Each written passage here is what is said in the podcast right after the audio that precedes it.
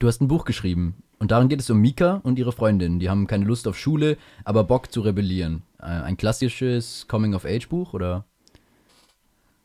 Also ich denke schon, dass es ein Coming-of-Age-Buch ist oder dass man es zumindest so bezeichnen kann, aber es ist eben kombiniert mit politischen Themen und genau das war auch mein Ziel, ähm, einen Weg zu finden, über die Klimakrise zu schreiben, ohne ein Sachbuch daraus zu machen, weil ich glaube, dass die wenigsten Jugendlichen gerade Bock haben, sich zehn Sachbücher dazu durchzulesen, gerade mit der kurzen Zeit, die uns noch bleibt, um die, Klima die Klimakrise abzuschwächen. Und deswegen wollte ich das alles in Form einer Geschichte verpacken, weil ich selbst das Gefühl habe, dass Geschichten einen viel, viel mehr mitnehmen, als wenn man Sachbücher liest. Äh, wir hören ja auch noch einen, einen Ausschnitt aus dem, aus dem Buch, aber vielleicht kannst du äh, uns ganz kurz einen kleinen Überblick geben. Was für Abenteuer erlebt Mika denn? Zuerst einmal ähm, geht sie natürlich wie die meisten anderen Jugendlichen zur Schule und ist ziemlich am Hadern mit sich, mit diesem System klarzukommen, das halt relativ autoritär gestaltet ist und sie ist ein sehr freidenkender, eigenständiger Mensch, der sich irgendwie durch dieses System navigieren muss. Ähm, natürlich rebelliert sie auch in der Schule gegen verschiedene Lehrerinnen.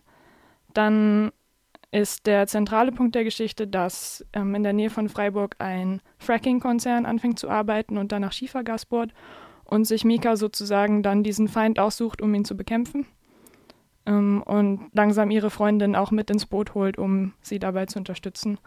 Und die drei denken sich dann verschiedenste kreative Aktionen aus, um eben einmal sichtbar zu machen, was für eine Umweltzerstörung da passiert und um auch gegen diesen Konzern vorzugehen und dem in die Quere zu kommen. Du sagst, du willst kein Sachbuch schreiben, sondern ein, ein Roman, der die Menschen mit einer Geschichte mitreißt. Ähm, wer ist denn deine Zielgruppe? Hast du eine? Ja, auf jeden Fall. Ähm, meine Zielgruppe sind so 14 bis 30-jährige Menschen. Ähm, vor allem, weil ich gemerkt habe, dass ich selbst als Jugendlicher mich absolut gesehnt habe nach so einem Buch, dass ich auch den Drang hatte, politisch aktiv zu werden, so ab 14, 16, aber überhaupt keine Ahnung hatte, wo ich anfangen soll. Und ich glaube, genau so ein Buch hätte das für mich gebraucht, um erstmal eine Idee zu bekommen, was ich gegen die Klimakrise tun kann.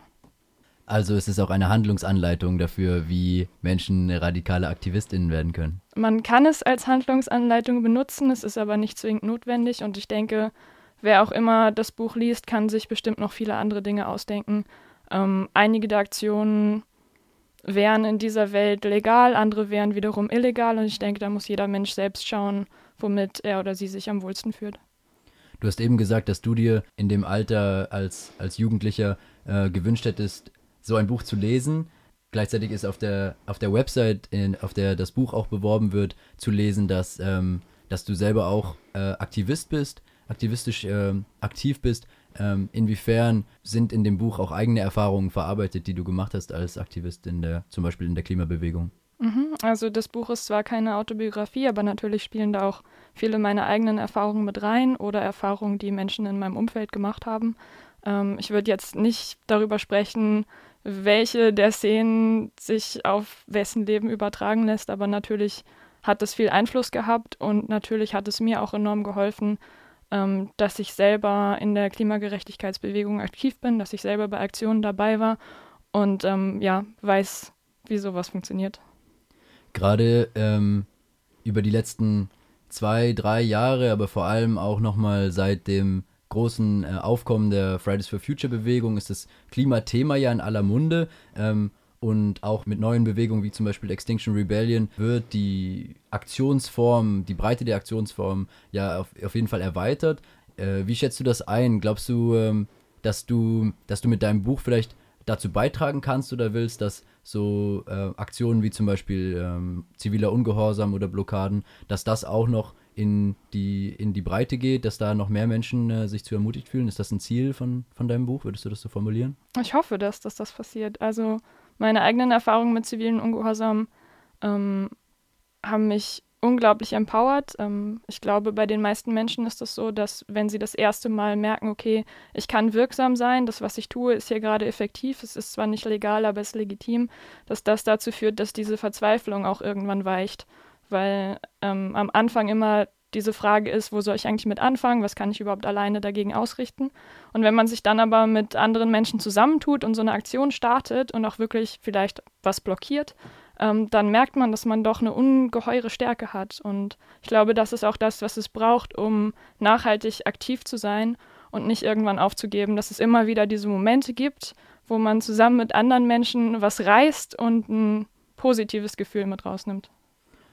Du äh, sprichst gerade diese Gemeinschaft an, das gemeinschaftliche Aktivwerden. Äh, das ist ja auch ein Thema, das äh, sich durch das Buch zieht. Die, äh, diese Freundes, dieser Freundinnenkreis ähm, um, um die Hauptperson, um Mika herum, die gemeinsam durch, die, durch ihre Schulzeit strugglen, die gemeinsam aber auch ähm, sich, äh, ja, sich politisieren, sich radikalisieren in diesem Buch. Inwiefern spielt es eine Rolle, das gemeinschaftlich zu machen und nicht im Alleingang? Ich glaube, dass das der Knackpunkt ist, auch einer der Knackpunkte dieses Buches, dass es eben so ist, ja klar, alleine kannst du nichts machen, aber mit deinen Freundinnen zusammen kannst du echt was stemmen. Und eine der großen Fragen, die wir uns gerade stellen müssen, ist natürlich auch, wie möchten wir eigentlich leben? Wir wissen, dass es so, wie es jetzt ist, nicht weitergehen kann. Und ich sehe das eigentlich auch als eine ganz große Chance, weil halt schon sehr lange sehr viele Menschen auch unglücklich sind damit, wie alles gerade läuft, wie ähm, ihre Realität aussieht, wie ihr Alltag aussieht.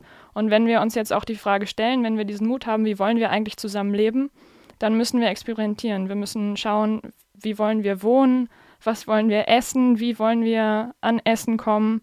Ähm, und zu all diesen Dingen bedarf es Gemeinschaft. Also das kriegt man nicht alleine hin und das würde auch gar keinen Spaß machen, wenn man es allein machen würde. Hm. Also wenn ich jetzt zum Beispiel über die solidarische Landwirtschaft nachdenke, hier in der Nähe von Freiburg, das ist auch ein Projekt, das ist unglaublich cool und es braucht eine Gemeinschaft, um das zu stemmen. Wo wir gerade von Gemeinschaft reden, äh, wie ist denn der Prozess gelaufen, in dem du dieses Buch geschrieben hast? Äh, Gab es da gemeinschaftliche Aspekte oder hast du das allein durchgezogen? Sowohl als auch. Ähm, die erste Idee dazu kam, als ich auf der Rückfahrt war von dem Planungstreffen des Klimacamps 2017 ähm, fürs Rheinland. Und ich habe gemerkt, okay, ich würde unglaublich gern was machen für diese Bewegung, aber ich sehe mich gerade nicht so auf der organisatorischen Schiene. Und dann habe ich überlegt, was kann ich eigentlich? Ich kann schreiben. Und habe dann auf der Zugfahrt schon so die erste Idee entwickelt für dieses Buch. Ähm, und eine Sache, die mich ganz groß dazu inspiriert hat, ist ein Schriftsteller aus Kanada, Cory Doctorow, der auch Jugendbücher schreibt, die relativ politisch sind. Und das erste Buch, was ich von ihm gelesen habe, das war Little Brother. Da geht es um Überwachungsstaaten und eine Überwachungsstadt und wie eine Gruppe Jugendlicher sich dagegen wehrt, indem sie ihre technischen Fähigkeiten verbessern, indem sie Hacks finden, um, ähm, um Überwachungssysteme herumzukommen. Und das war das erste Buch, was ich gelesen habe, was wirklich so diese klare politische Linie hatte, die aber der Realität extrem nah war. Also es war kein Science-Fiction-Roman in dem Sinne, dass es in 100 Jahren spielt, sondern es hätte morgen passieren können.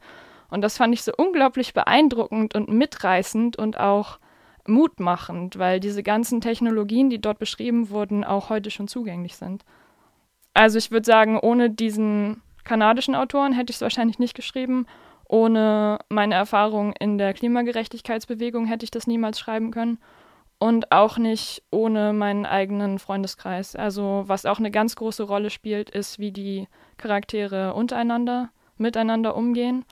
Und ich habe da besonders in den letzten drei Jahren unglaublich viel dazugelernt. So, ich würde fast sagen, zwischenmenschliche Kompetenzen mir angeeignet, ähm, natürlich auch mich mehr mit Feminismus beschäftigt und das auch in meine alltägliche Praxis integriert. Und daraus sind unglaublich schöne Dinge und auch Beziehungen erwachsen, ähm, die auch in diesem Buch auf irgendeine Art verarbeitet werden.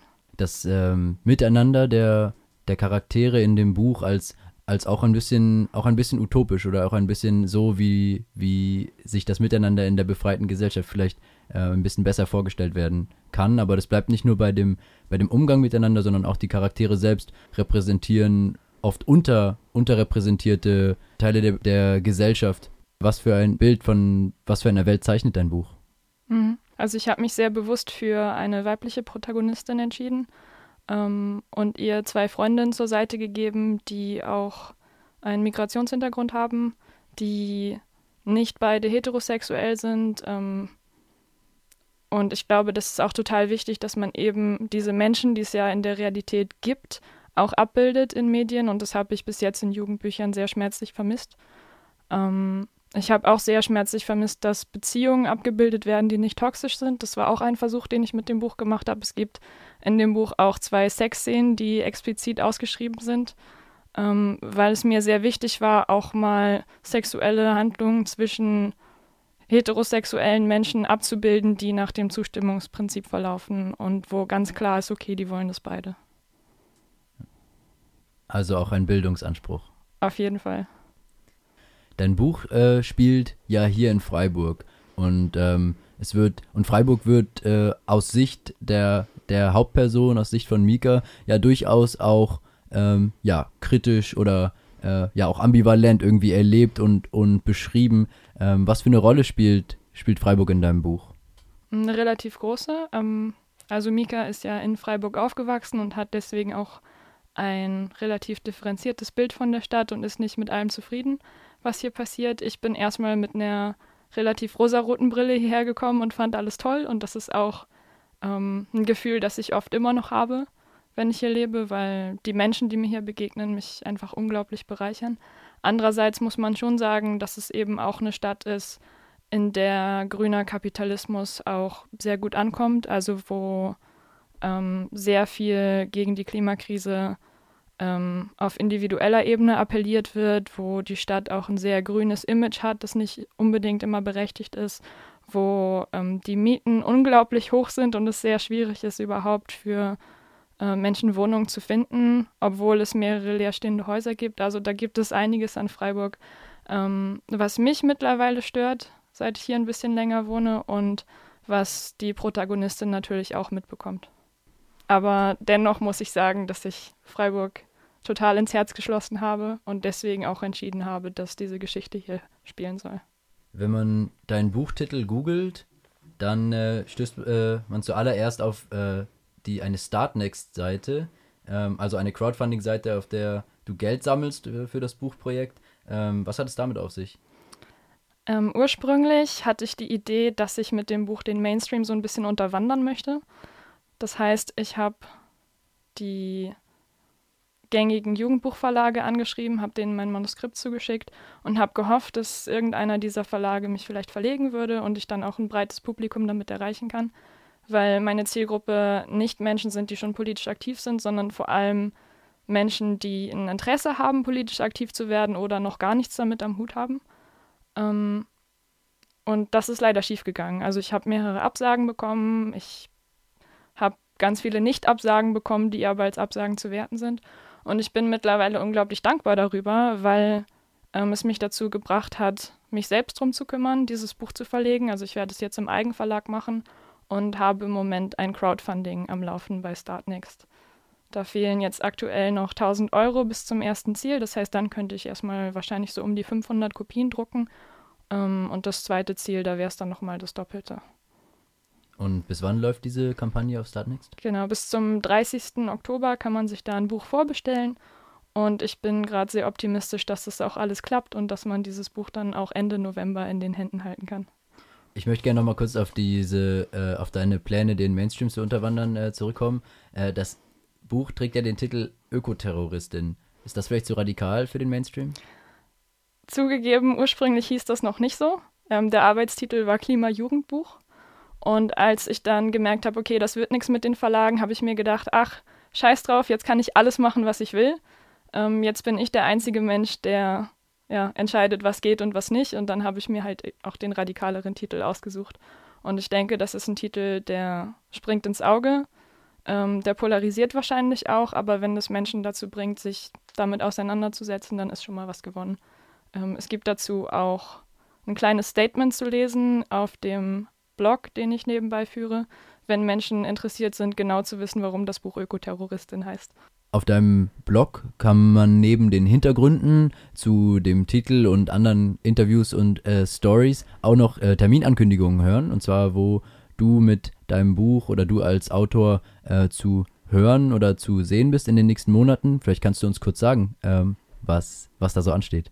Ja, also zum Beispiel am 12. September, diesen Donnerstag, ähm, werde ich im Jos Fritz Café sein bei einer Podiumsdiskussion über Aktivismus in den 70er Jahren und heute. Und dann habe ich noch zwei Lesungen in Freiburg im Oktober. Das ist einmal der 9. Oktober in der KTS um 20 Uhr und der 17. Oktober im Just Fritz Café um 20.30 Uhr, wo ich dann jeweils auch Kapitel aus meinem Buch vorlesen werde.